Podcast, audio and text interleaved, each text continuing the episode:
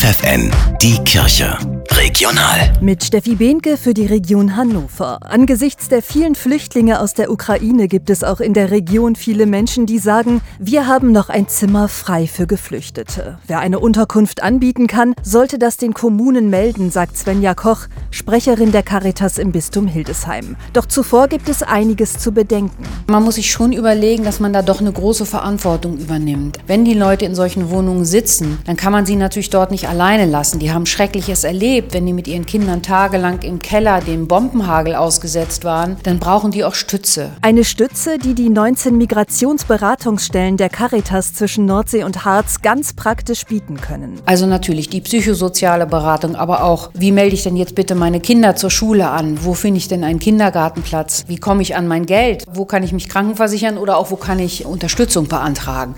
1944 wurde er von den Nationalsozialisten hingerichtet. Jetzt hat er in Hildesheim einen Stolperstein bekommen. Ab sofort erinnert eine goldene Plakette im Bürgersteig in der Nähe des Bahnhofs an Pater Friedrich Lorenz. Obwohl der Priester kein Widerstandskämpfer war, hat er doch auf seine Art gegen das Naziregime protestiert. Das sagt Thomas Scharfrede, Leiter des Bistumsarchivs. Das ist eine absolute Diktatur. Und Friedrich Lorenz sagt eben, nee, es gibt noch was anderes. Es gibt Gott. Er ist jemand, der auf die Menschen zugeht, seinen ganz normalen Job macht der weiterhin Rat und Hilfe gibt, der einfach da ist. Und genau das macht Pater Friedrich auch heute noch zu einem Vorbild, sagt Thomas Scharfrede.